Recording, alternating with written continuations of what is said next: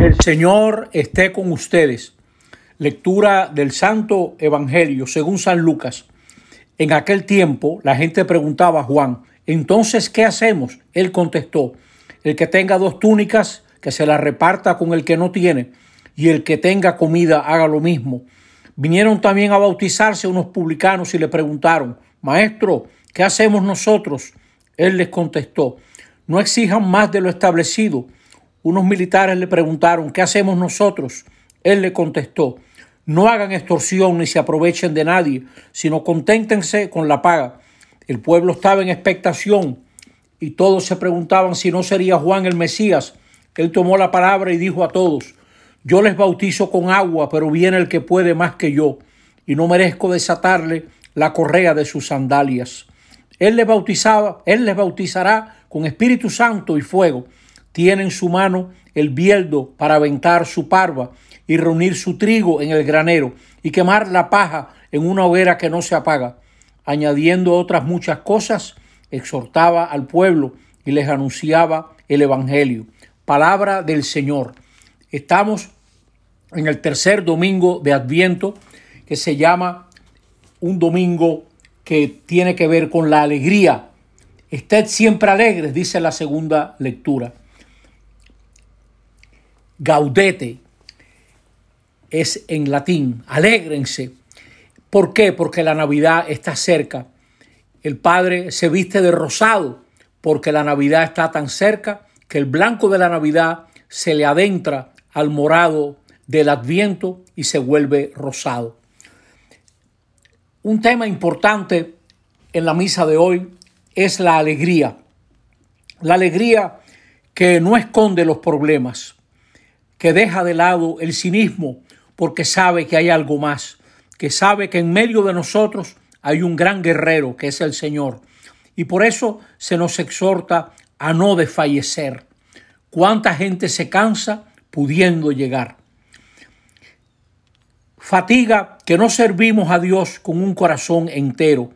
Las preocupaciones nos dividen, el miedo nos paraliza, las urgencias nos hacen tropezar. Por eso la alegría es tan importante, porque sabemos que no es una alegría infundada. En medio de nosotros camina el Señor.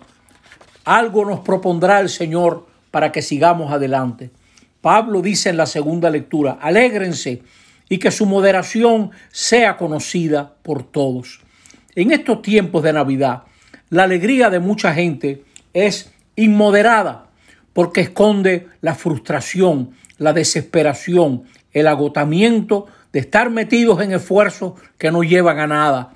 Hay gente que quiere compensar con bebida lo que le falta de vida, quiere compensar con excesos el desorden en el que vive. Navidad y Adviento tienen que ser para nosotros un tiempo nuevo, un tiempo de conversión. Juan trae un gesto nuevo, un bautismo para todos. En medio del desierto, Juan bautiza. Donde no hay agua, hay un agua que da vida. Hay un agua que da, convoca a una vida nueva. Por eso esta agua nos lleva a discernir. Fíjense la pregunta con la que empieza el Evangelio. La gente le preguntaba a Juan, entonces, ¿qué hacemos? Tarde o temprano, esa es una gran pregunta. ¿Qué me toca hacer? ¿Qué te toca hacer a ti? En tu vida en este momento. Y la primera palabra que Juan dice es compartir. Señores, el que tenga recursos, póngalos a buen uso de manera responsable. No se trata de ahora alocarse y empezar a regalar dinero en Navidad. No, mire el año entero. Mire ver si usted está pagando bien. Si usted tiene gente bajo su cargo, revise los sueldos. Revise cómo usted está reconociendo el trabajo de otros, la participación de otros en lo que tiene que ver con usted.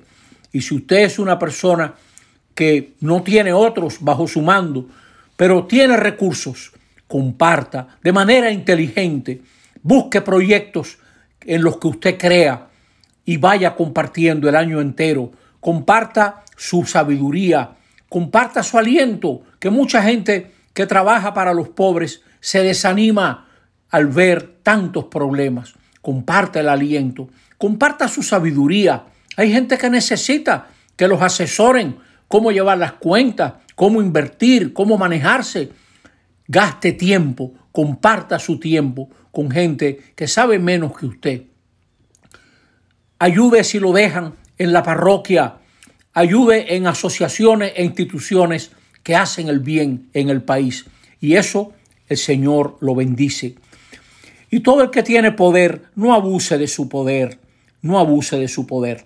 Por eso hay que tener esa esperanza para saber que no nos toca a nosotros acumular poder para salvar, sino nos, toca creer en el Salvador que está en medio de nosotros, como creyó María. ¿Quién viene detrás de nosotros? Juan dice que detrás de él viene el Mesías. ¿Quién viene detrás de nosotros? ¿Qué dejamos a nuestro paso? Tenemos que dejar la esperanza, tenemos que dejar lo que sirve, separar el trigo de la paja. Hay muchas cosas que no sirven, mucho allante, mucha floritura, mucho aguaje y todo eso hace daño porque desanima. Mucha espuma, poco chocolate, dicen los dominicanos, y hace falta esa seriedad de lo que uno está haciendo y dejar de lado la paja, que eso no lleva a nada. Recoge tus grandes experiencias del año. Ve, ve determinando dónde, por dónde ha pasado el Señor en este año. A lo mejor vas a descubrir una gran conversación con tu mujer, con tu esposo, con tus hijos, que debes de repetir el año próximo. Dice que Juan bautiza con agua, pero que detrás de él viene uno que bautiza con fuego y Espíritu Santo.